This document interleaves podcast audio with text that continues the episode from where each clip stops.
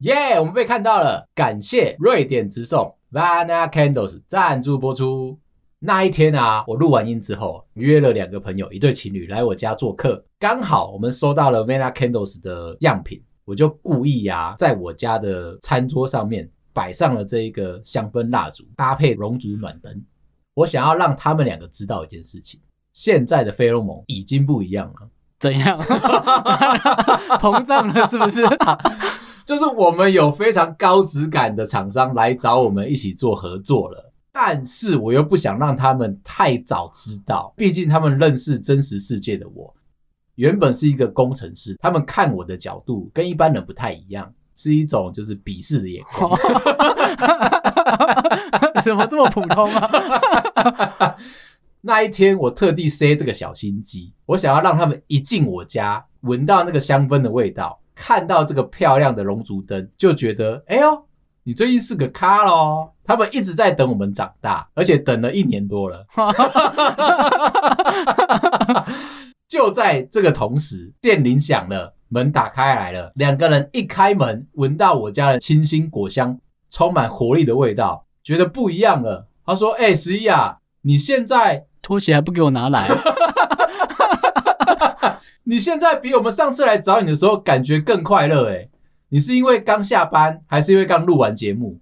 我说不只是录完节目，你知道我家最近有什么不一样吗？找找看。两个人一眼就瞥到我的餐桌上面有一个非常漂亮的圆顶北欧造型金属质感的一个熔烛灯，要不发现都难。 你都放这么明显了， 他说：“哎、这东西很时尚哎、在你家出现不简单哦。最近是有接到什么样不一样的合作吗？你是有在卖吗？”我说：“哎、不瞒你说，我还真的有在卖，质感跟那个价钱超乎我想象的优惠。”他说：“啊，既然大家都是现实朋友了，如果我现在找你买，有没有比较优惠？”哎呀，你干嘛这么说嘞？只要是我的朋友，现在到六月三十，在 Vena Candles 官网上面输入 M O N M O N 萌萌，自己都不会害羞啊。你就可以拿到八五折的优惠。后来他们就追问我：啊，你现在选的这一颗蜡烛，香味闻起来有果香的味道，还带着一点点麝香的后味，这一颗的品名叫什么？我说这一颗啊，厉害咯，它是欧洲某个城市叫做斯德哥尔摩。瑞典 呢、啊？不要在那边闹了。哦，对哦，难怪我一直想要介绍它是瑞典制造、瑞典直送的香氛蜡烛啦。当下我一直记不起来，啊，反正就欧洲嘛。对，啊很保守。我跟他们介绍完之后，他们就欣喜若狂的跟我说：“好，到时候你一上架，我一定会帮你买一颗起来。”我说：“哎、这不是冲着我的面子，这是因为我们现在有这么优质、高质感的厂商找我们合作，才有这样子的优惠。请点下面的资讯栏，有更多更多的优惠组合都在下面，买了就是赚到。”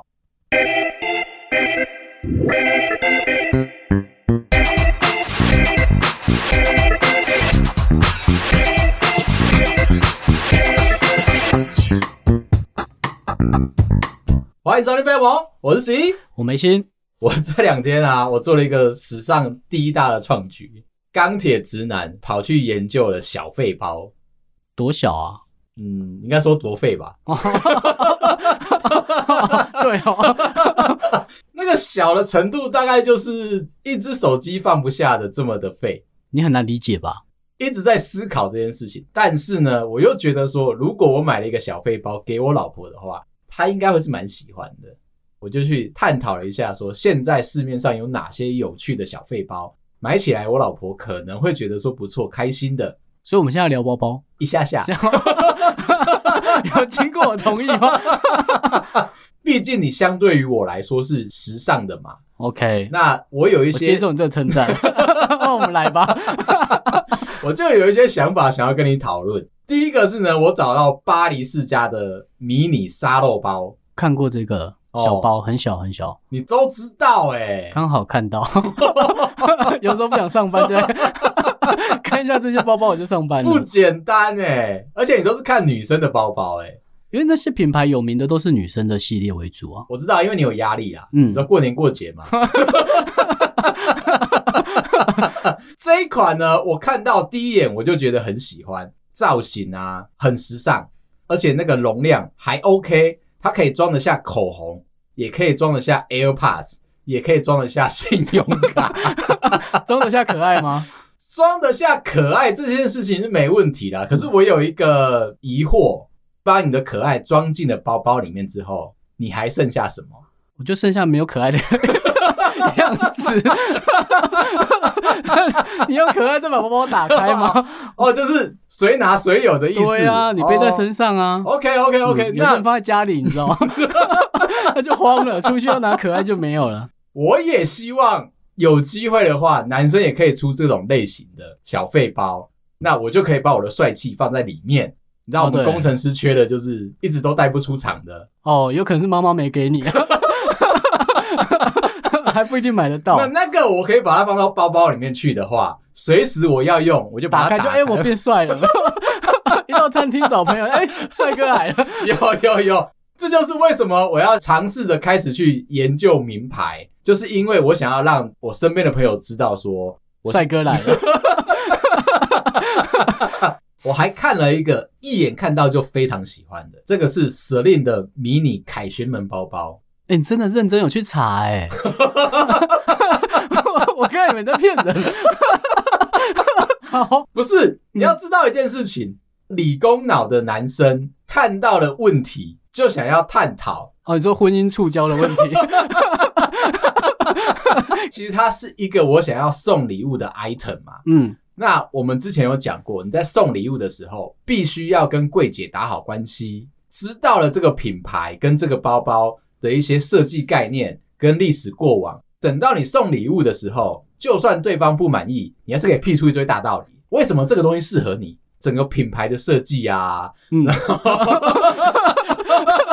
我真的没想到我有这一天， 我跟你聊这个，可以搭配你平常的这些装扮，我都已经帮你预想好了。如果你今天搭了一件我帮你买的衣服，那那个场合适合你带这个小费包，包包都帮他搭配好了。，对，出席了，我们可能要一起去我看们也电要影。跟你聊鞋子哦。 我先讲哦好，当一对夫妻相处久了之后，人生会失去了火花，对，永远都只有柴米油盐酱醋茶 跟离婚，啊！不希望走到那一条路嘛。我们在安妮的故事，我们在同事的离婚故事，都告诉大家过一件事情：哦，他八月要出庭哦，帮大家稍微拉一下，补脑一下。对，帮大家 recap 一下，一直都有人在问说他的状况怎么样。嗯他八月要出第一次庭了。对，好，如果要遇到离婚的话，就变成说你的身家财产就要切半哦，在你们结婚之后，全部都是共有制那。不如在在一起的时候就先买 嘛，对，最后也是他的、啊。你要想好这件事情，买给你老婆的礼物不一定是纯粹就是她的。离婚之后，那个包包可以切一半， 哦，你还有可能保留一半吗？所有的礼物呢都是值得的。我们有空了要去约会，那我就会希望她可以打扮的漂漂亮亮的，就像当初还没有结婚之前是一样的。 哦，他就不用拿妈妈包了，他就可以对拿那种没有实用性的，没错，反正后背包你会背嘛。一个陷阱就是逼我说，除了小费包以外，我还要再去看一个时尚的后背包，然后容量要够大，或是你扛行李箱啊。 我觉得工程师的后背包真的很猛啊！很多东西在后背包里面，就是以防万一，就是一个贴心的表现。我知道，我看过最厉害的就是朋友拿出来的包包里面，嗯，居然里面有电风扇呢、 哎、现在是必备的。我就很怕你这样讲， 你就不能去有冷气的地方哦。不是，你要带小孩出去那种户外的地方跑跳嘛，势必就是要接触到大自然。但是接触到大自然的话，就会有一个非常严重的一个后果，你会流汗，你会晒伤，你身体会臭臭的。那为什么没带防晒？ 为什么是带电风扇？我先告诉你，防蚊、电风扇这些东西都是必备的，在你的后背包都会有。一定要有。然后 OK 酒精，我知道还有少什么，嗯，少我儿子哦， 再把我儿子也带去。所以我们在看小费包的时候呢，就要先评估一下它能不能够塞得下干洗手、湿纸巾、防蚊液、电风扇，就放我在刚我 才已经讲可爱了，你刚才讲那些都不用再出现他的包包了。这样的话，我们就可以预期这个小费包里面单纯就是放入可爱嘛，对不对？对。对，那剩下我刚刚讲那些哩哩啦啦的东西，都在你背上，都在 肩膀要沉得住。所以这边我就要暗示我老婆，到时候如果我送了她一个非常可爱的小费包，可以把她全身上下的可爱都装在那个里面的话，请她送给我另外一个相对时尚而且非常可以装的一个后背包。我希望那个牌子要够大，最好是哦，你用小博大哎、 懂了，我懂了。那这样子，我们两个人外形上面整个形象都提升出来了嘛，对不对？对啊，就带了一个书童出去， 就买一个竹篮给你。 你知道书童的那一个吗？ 知道还。有一个遮阳的 对，吗，那个是日本人的，他非常喜欢念书，就是因为他喜欢念书，所以呢，必须要把他后面那个竹篓边在背东西赚钱的时候，边走路看书。其实我开场不是要跟你聊这个，我是看到了一个有趣的新闻。我也蛮慌的哎、 为什么要开场跟你聊包包？你知道，我就很想要分享，说我最近看到了一些有趣的事情给大家嘛。那我的大家只有你。哦，谢谢谢谢。另外一个事件是这样子，有一个呢自称是可口可乐员工的人啊，他说分享了一下公司里面签署了一个保密条约。我们在科技业嘛，我们做每一个案子的时候都要签嘛，签完之后啊，就一定会违反它至少跟朋友讲一下嘛，哦，一定不然要我。们会没话题耶、最近有一个小小的新闻，就关于居社啊，居社现在已经是最不保密新产品的一间公司了。最新的那一只 Pixel 七啊，它直接公开放在 eBay 上面卖，已经出了吗？它还没有出你。说样品机这样？他在那边假装就是哎、诶这个东西又掉了，哎、被人家拿到 eBay 上面去卖了，哎、没人 买哦。有人在乎吗？所有的照片、所有的拍摄啊，全部都是 Pixel 七拍出来的。他用 Pixel 七拍出照片来，再把它丢到 eBay 上面卖他捡到的 Pixel 七。这这么个宣传哦，这些公司的同仁都有签了这些保密协定，实际上公司可能自己在行销的时候就不在乎这些事情了，嗯，就是炒一点声量吧。我自己做可以，哎、你来做就不行。对，那但是我们这一些比较阿宅的工程师们，势必一定要稍微的跟朋友透露一下。你知道新 iPhone 嗯，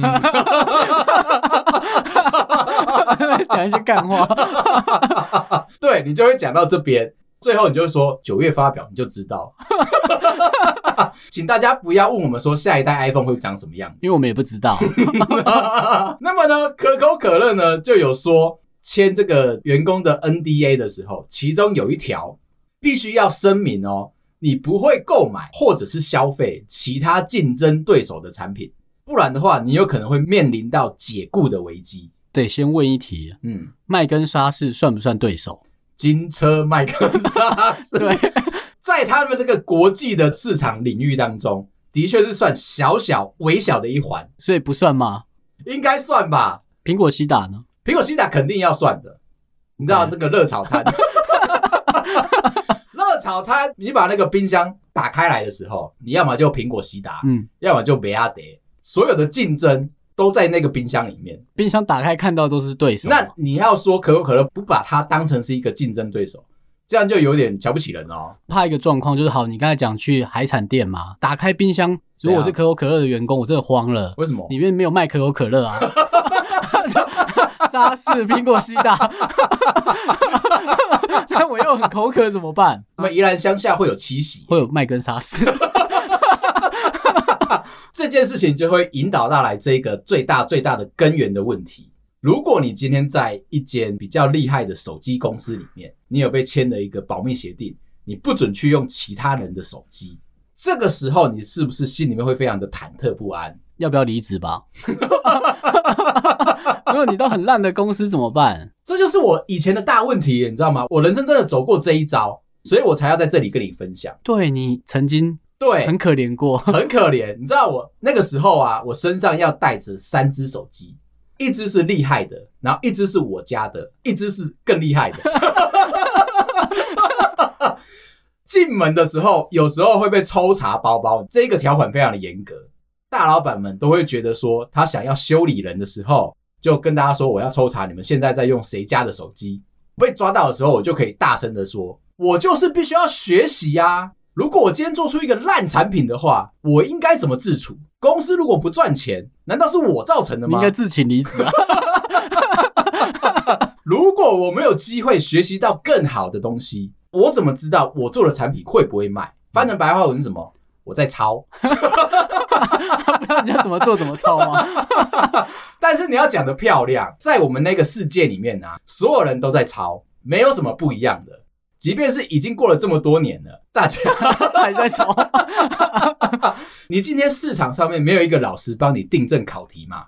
所以有吧我们 你看销量嘛， 看你看岌岌可危的销量，我们就要说已经是第二名了。老师不告诉我答不一案，定哦，不一定哦，你可能是第十六哦， 第二有点过誉 了。即便我们是 others，、嗯我们还是要认为我们自己在市场的第二名，第一名可能遥遥领先。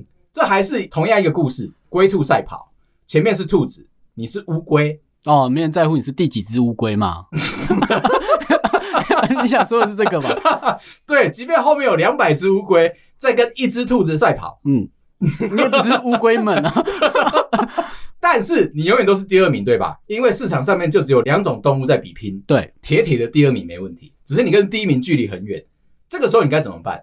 你应该去学习第一名的想法，不是改造自己的脚，你知道吗？或者是改造自己的物种，我是换工作啊， 我是加入第一名嘛？必须要说，不是只有我们科技业，是各行各业的人，大家都在竞争嘛。对，那竞争久了，除了一直都是第一名的人以外，所有人都自认为自己是第二名。然后呢，还有这些奇怪的合约在绑住你，哎、你不能去用竞争对手的产品哦。前一阵子啊，我们公司的茶水间肥宅快乐水突然出现了七喜这个品相，而且我拿到七喜之后，我马上告诉大家说，去帮我买一颗柠檬回来，我要做港式饮料，这样子不就变咸雪柠碧了七？吗？ 不是雪加雪碧，加柠檬就变雪碧啊！是咸柠七，你还要在这个杯口撒上盐巴，插上柠檬。你的雪碧来喽。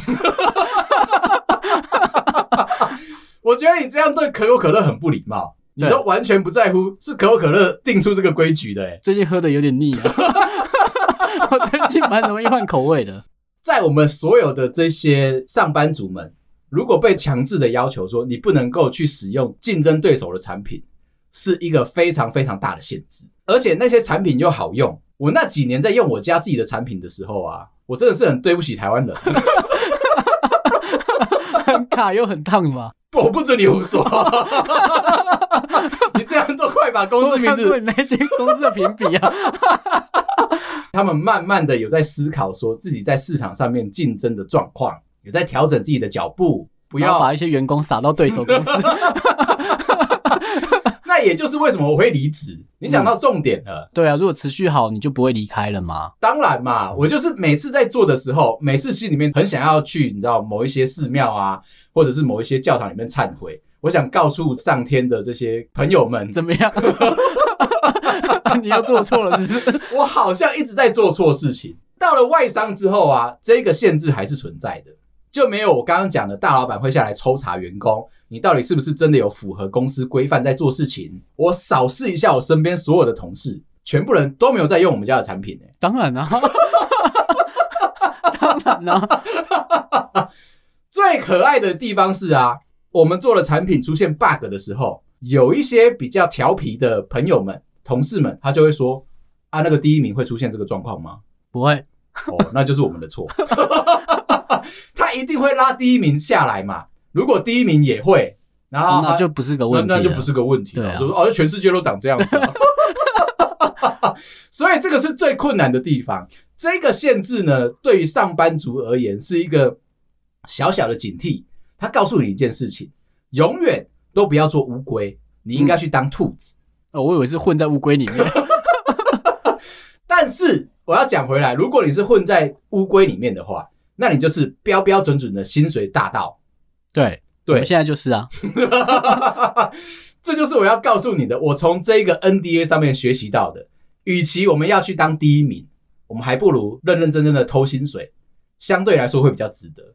可是啊，在我扫视的这些同事当中啊，有一位叫做小白的，那一天给我一个非常非常正向的育儿观念。打疫苗的关系嘛，其实小朋友大部分都是停课的。他又是相对来说在外商公司工作，那时间比较自由。他老婆其实就是正常的上班族，他就是接下来的要照顾小朋友的这个担子。那因为他平常上班也是相对来说比较轻松。我们前面有讲到嘛，你要当乌龟们的话，那你就会是薪水小偷。我们两个现在的目标是薪水大盗嘛，他就比较进阶一点了，他是透明人。有些人真的很透明 的，所以他分享给我的育儿招式啊，我满心欢喜的就收下来了。他说，首先你要有一台车子，他的小朋友啊，在家里面跟他互动的时候，状况不是那么顺利，只要在跟爸爸吵架或者是心情不好的时候，把他放到车子上面去，安全座椅绑好，在市区绕两圈，放上轻柔的音乐，这个环境可以让小白的小朋友啊沉沉入睡。他说他现在啊基本上每天都在外面工作。我们听到这个说法的话，会觉得说啊，你是在咖啡厅吗？像我们一些比较文青的朋友嘛，就会比较这个装模作样一点。就是不想在家嘛。跟他在视讯会议的时候，他还会告诉你说：“哎、我现在在哪一间咖啡厅？这个对有空的朋友可以来找我哦。”但是我们家小白他讲话没有那么讨厌，哎小白呢，他就是把他的车子当做是他的育儿工具，加上行动办公室。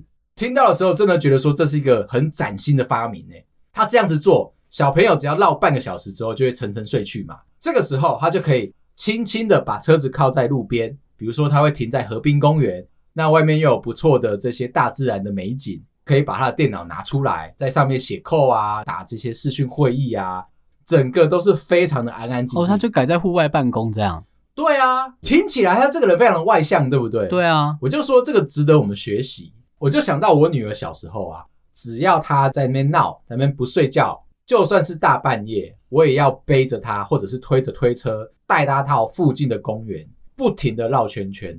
哦，你真的会带到户外哦，对啊，家里面的情绪没有不好，她只是需要一些新鲜的空气。哦，就带他出去绕绕这样嘛。对，那毕竟我跟我女儿啊，有一个心有灵犀的地方。讨厌你老婆， 他这边乱讲话， 我真的很害怕，如果有一天你跟我老婆见面的时候，她会用一个什么样的态度对待你？哎、可是我都是尽量在帮他讲话的人哎、有吗？ 我觉得有啦，我老婆人还是非常的好，你知道小朋友在家里面哭闹的时候，总是需要有一些喘息的空我觉间。得黑脸白脸啊会跑出来嘛。对，那我就是负责呢，把小孩带出去。我自己会觉得说，我也有放松到，我是会在那边跑步的人。推着他跑这样，哦、我会，因为我家附近有一个相对大的一个公园嘛，嗯，上面有一些比较那个平滑的 PU 跑道。所以你小孩该不会一上车就开始尖叫吧？ 因为推太快 了，整整个公园都有小孩在尖叫。我是效仿刚刚小白教我的那个招式，心里面很有感触，因哦，为、哦那他比较聪明啊，怎么说他？用车哎、 你跑了要死，谁大半夜都在跑公园啊呢、哎、可是我赚到哎、以前我在带小孩的时候，心里面会有个小小的忧郁症跑出来，因为我不能运动嘛，哦，啊，对长时间就要关注我的小孩。那那一段时间呢，我就可以把小孩丢到推车上面去，我就开始跑我的。当然一开始的时候是很慢啦、嗯到后面可能时速有八啊。这样子的一个做法可以让我女儿沉沉睡去哦。当然，她可能是放弃挣扎， 我想也是，因为你知道有些人是这样子，坐上一台车子，对方飙很快的时候，你会觉得说啊，好想尖叫。等到你久了之后习惯了，你就觉得说算了，放弃了，反正就长这样嘛，人生就这样子嘛。对啊，对，那我就从小开始训练没 我的。必要给这什么烂观念啊！我那个时候的忧郁，就是因为心里面有很多负面情绪，没办法从运动把它排泄掉。对你看我女儿不能够挣扎了就睡着了，嗯啊，我对啊，他以后就知道半夜不能哭， 不然就要出去陪家，对不对？很紧张，半夜就很紧张。我就要再把故事带到另一个地方，我就要来跟你讨论一下刚刚那种场景，小孩在家里面哭闹，对，有时候夫妻之间会有一些所谓的斗嘴，会有可能有这个。你会哦，我不敢。 请你继续帮我老婆讲好话。哦，OK，谢谢，谢谢，谢谢。两个人斗嘴，可能就会有一点小吵架。有什么样的话、啊，其实你是在吵架的时候不能够讲出口的。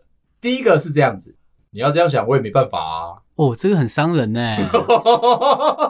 这个如果我觉得这被讲比较难过啦，为什么？讲的话你就是想攻击别人而已啊。讲的话有可能是放弃挣扎，因为刚刚我女儿那个状哦，都是你在讲哦。 我是说，像我女儿这样子，就是她在那边哭闹的时候，我就推着她，然后推车出去跑步嘛。我女儿当然就会尖叫，这个时候我就要告诉她说：“你要这样想，我也没办法、啊。”爸爸在告诉你说，外面还有更多的空气，然后可以舒缓你的身心让你知道半夜就不能再哭闹啊！。你要这样讲，我也没办法。下一个，你帮我想象一下这个场景：我有一对情侣的朋友，两个人正在聊天，我站在旁边喝着我的湿热冰，看着两个人准备要开始吵架了，我还是没有打算要介入，聊说男生到底有没有遵守他以前说过的这些诺言，像是过年过节啊都要嘘寒问暖啊，就算没有送礼也要见面，也要拥抱，也要表达一下两个人之间的爱意。哦，不是跟他爸妈，我刚以为你在讲他爸 妈，我想说暴虐有点太多了。当男生这边开始在细数他有没有做到这些事情的时候，女生开始慢慢的把眉头皱了起来，因为会觉得说男生好像有做到，可是没做好。回到我刚刚讲的你的状况，你的那个场景，对答应了你老婆说，等一下看到岳父我就要冲上去，我有答应吗？ 看你自己在那边讲哦。想象一下，哦你答应了你老婆，下一次见面就要给岳父一个大大的拥抱。过年过节以后，不管任何日子，只要你有机会去岳父家，我有犯什么错吗？ 又受到这种对待吗？你就会带着一个外商工程师的 open mind 冲过去拥抱岳父。你在讲这句话有的给时候，薪水吗？ 既然我在外商，那我还是要先谈一下我们的钱。可能会有，因为回到家，老婆就会给你好脸色嘛。好，那所以你就想要去做了这件事情，但是被一些不知名的外力对，给阻挡住了。嗯像是哎、诶你要开车回老家的时候，遇到一头鹿把我 撞走，很国外的场景吧对，？ 非常容易。在台湾的话，可能会是其他的动物，对 就比较会有鹿，因为这个是保育类的。遇到这个状况的时候，你还是坚持跟你老婆说，你心里面已经做到了，只是因为种种外力的因素，导致说你没办法去克服这个困难。哦，就很像你在找借口啦。你没有，你没有，我现在在帮你讲话，你没有。我是说，别人看起来啊 会有点像我在找借口，所以做不到嘛。啊然后你老婆就讲了一句：“我真的不想抱怨你，诶可是你刚刚的那个做法，似乎是你都放在心里面啊，你都没有把事情做好啊。这样子的话，我要怎么样跟你沟通啊？如果想象另外一个场景哦，我还在旁边喝湿热冰，就是我在被骂，还要看着你嗯在喝斯乐冰，嗯，没有点我的吧？ 那我可能会有点生气。我 有点我有 U 比着，嗯但是我希望你被骂完之后啊，然后再你过就赶来快啊递给我。对对对，可是因为你知道湿热冰嘛，这个有一个期限在的，你如果等的越久，它 ，seven 就会不卖它。它就融化的越快。所以我会希望说，你们两个之间的吵架不要太久嘛，不要太久，你就躺平，然后就默默忍下我来。会耶，其实我当下会懒得挣扎，嗯，就是真的也没做到啊。可是啊，我的那个哎、朋路友，都把我撞走了， 还是条公路哎、哇，有长 脚哎、有啊 蛮危险的。我的那个男生朋友呢，在那个当下，他气有点忍不住了。他说：“有差吗？重要吗？重点是我心里面已经想好了要去做这件事情，只是种种外在的因素，我没有办法做到。哦，所以他回话是回有差吗？”嗯，哦，那很重要伤吗人，那很伤可是人。 他很温柔啊，有差吗？ 那我也舍不得怪他， 你确定是那个语气就好， 因为他也会害怕，对他如果语气再冲突一点的话，他就喝不到四乐冰， 整杯都融掉了。下一句话女生会觉得说已经开始默默在反省了，只是呢，好像又有一点想要再多念他两句，继续的追了下去。女生就说怪我喽，这样子回两边就要吵架啦，对你朋友应该就生气了吧？ 他还是很温柔的讲说，不然你想怎样？你看没有，人格没问题哦。 他确定有个人办法这么温柔哦，你不觉得他的那个态度表现的非常的正确吗？如有果有感受到，对情侣之间或者是夫妻之间在吵架，都要带着火药味的话，那势必家里会不和谐嘛。哦，对他如果那个态度，他不管讲什么话都没有那么有杀伤力。 对啊呀、你看一个文质彬彬的公屁民， 很容易被捶两拳。文质彬彬的工程师，手无缚鸡之力， 胖胖肉肉的，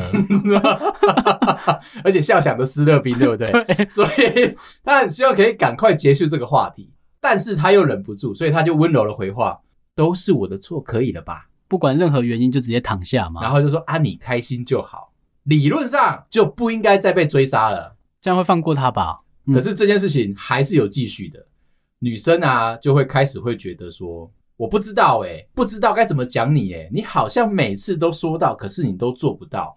我们要不要开始来讨论，我们要怎么样修正你的态度？有可能男生嗯先有，让他变凶凶 的吧？有可能男生有什么拖延症，也对，有可能是真的被公路撞到了。但不管，总之在这个场合，我还是喝着我的斯乐冰，而且已经开始快要见底了，有没有？会听到这个。我知道， 听众戴耳机会不想听得那么清楚。接下来我那个朋友啊，开始觉得说有一点应该要躺平了，所以他就先讲了第一个回复，他说：“哦，那我听懂你的意思了。啊，可是重点是什么？觉得他的专注力都在斯乐冰上面，这是一个比较困难的一个选择，你知道吗？你是要坐在那边乖乖被骂，还是坐在那边去喝朋友的斯乐冰？然后再 被骂。那我当然是选赫斯勒宾，再被骂。啊才不会融化掉嘛。”对啊，故事我再把它带回来。接着呢，我就问了小白，在刚刚的那个对话的讨论当我中，说在很前面的那个小白，对我就回来问他说：“哎、小白啊，既然你都这样子乖乖的去带小朋友了，对都已经在行动办公室里面带小朋友，是那个同事小白 吗？对我再次确认 一点的，你有没有跟你老婆在这段时间当中有一些言语上面的冲突？”回到刚刚的故事，嗯，其实我们都知道这段时间很难熬，学校三不五时就停课，然后甚至我们有很多的这些 podcast 的朋友们、同行们，都因为这样子要被迫两周更、三周更，非常的辛苦。那大家不要问我们为什么可以维持一周两更，拼了命 啊，逃出来的。我就在这个当下问了一下小白说：“哎、你跟你老婆在这个状况底下有没有一些什么争执？为什么我们要逃出来？就是因为我们害怕家里面的呃温暖不太够。如果两个人一直待在同一个地方，会有争执嘛？而且刚刚上述我们说的那些听了会不开心的话，我们一句话都不敢讲。”小白就跟我说，他其实心里面心里面啊，很容易会冒出了一句 murmur，叫做“关你屁事”。哦，他会这样讲话的人哦，他放在心里面啊，我们还是再次的洗白他的个性。为什么呢？因为他本身是在工作上是透明人嘛，嗯，他在家里面也是。然后他不可以有情绪啊， 不然很容易被发现啊。在这里，我就想要问你一下，你觉得啊，关你屁事跟关我屁事哪一句话的杀伤力比较大？我很会难选哦。我觉得蛮好选的， 因为通常我都会讲关我屁事。你那个是有一点不负责任的说法啦。哎、我很负责任，为什我么跟？他讲这不是我的责任。哦，对对，那如果是关你屁事的话，意嗯思就是说、这件事情我自己处理就好了，跟你没有任何的关系。不会这种随便就把责任扛在身上， 太危险了。 你不知道你扛到的是什么？ 我就要说，大家都应该学习你的这个生活态度，不要轻易的把这些责任。 揽到身上， 为什么？因为其实很多时候都是别人的情绪勒索。对，当你学会拒绝别人的话，哎、这个时候你就无事一身轻哦。同意同意。对，但是在养小孩上面，先建议不要。 好了，今天聊到这啦。如果你喜欢我的话，麻烦到各大收听平台帮我们五星点赞、订阅跟留言加分享，感谢大家，好，拜啦。拜。